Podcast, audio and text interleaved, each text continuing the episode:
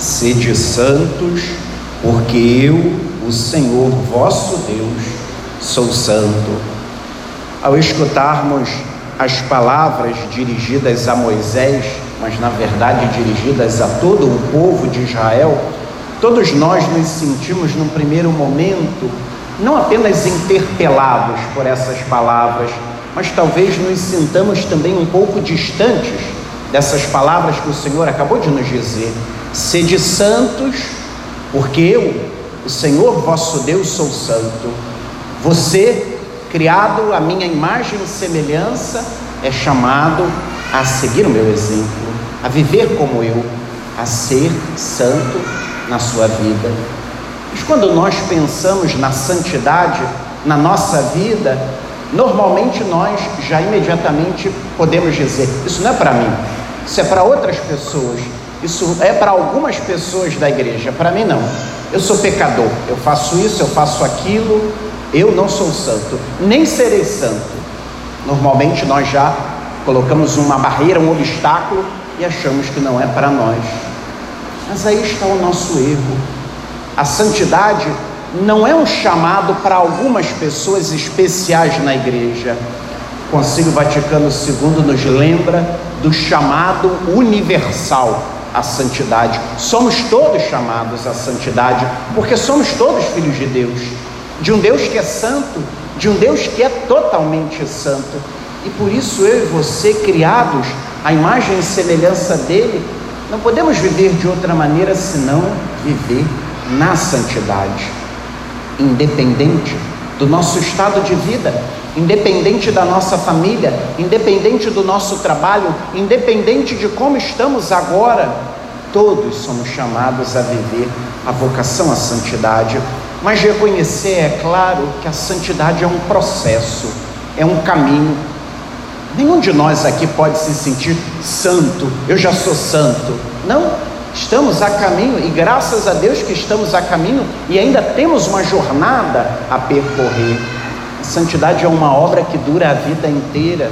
Nenhum de nós precisa ou deve ter a pretensão de achar que já chegou no estágio máximo, porque ainda não chegamos, ainda temos um caminho a percorrer.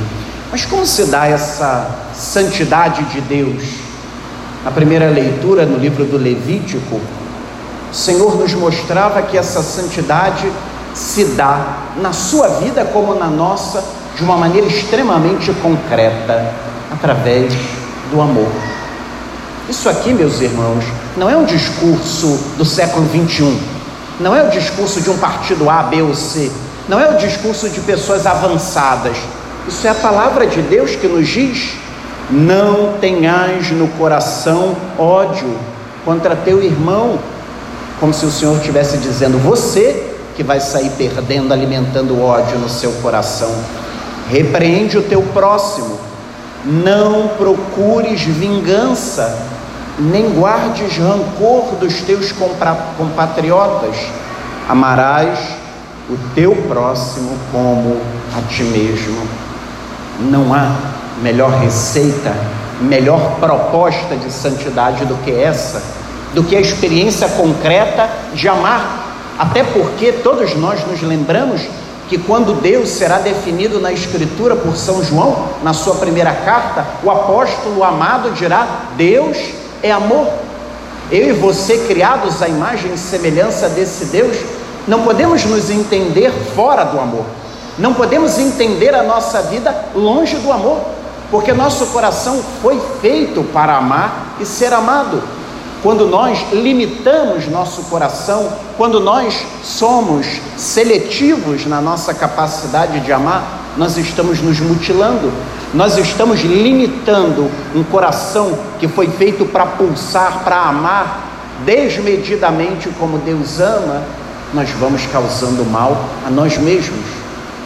E não nos esqueçamos que não amar causa dor, não amar causa doença, não apenas doenças psicológicas, mas até doenças físicas, porque fomos feitos para isso.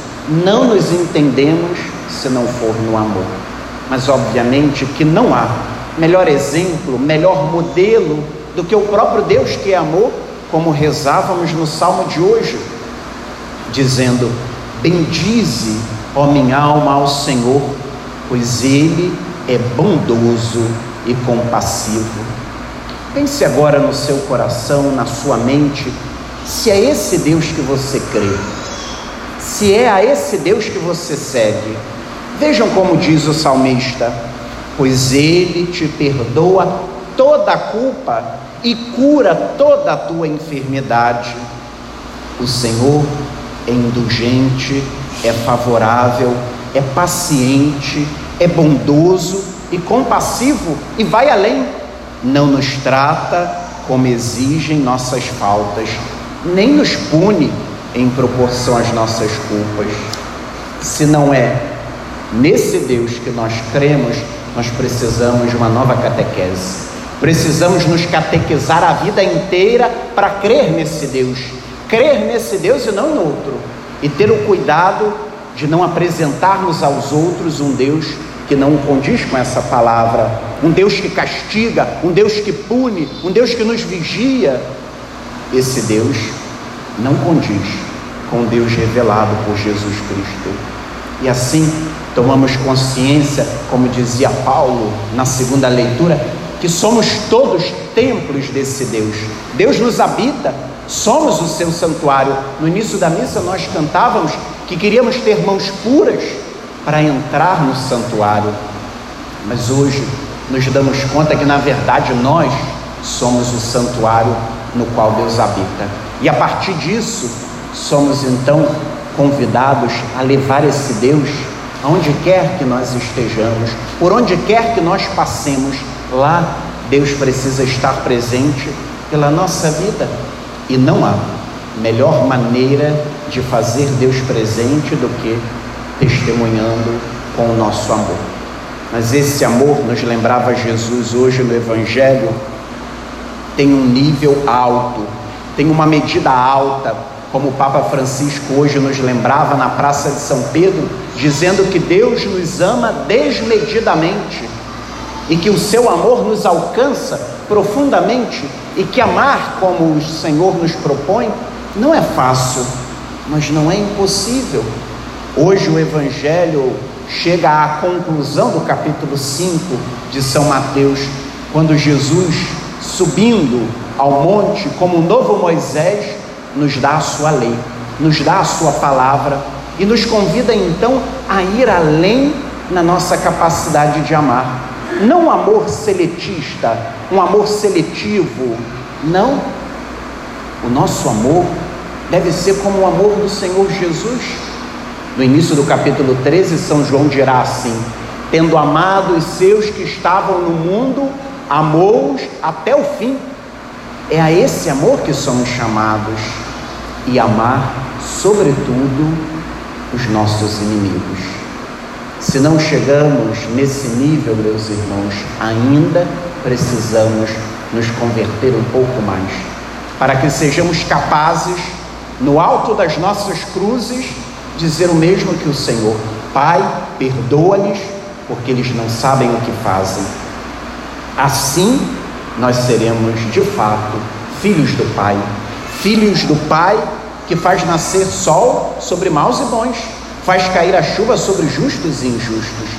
Enquanto o nosso coração não faz essa experiência, nosso coração vai se atrofiando, nosso coração vai diminuindo, e é como se nós nos rebaixássemos ao nível do outro, do inimigo. Não, nosso amor vai além, o nosso amor nos faz grandes, porque nós amamos como Deus ama.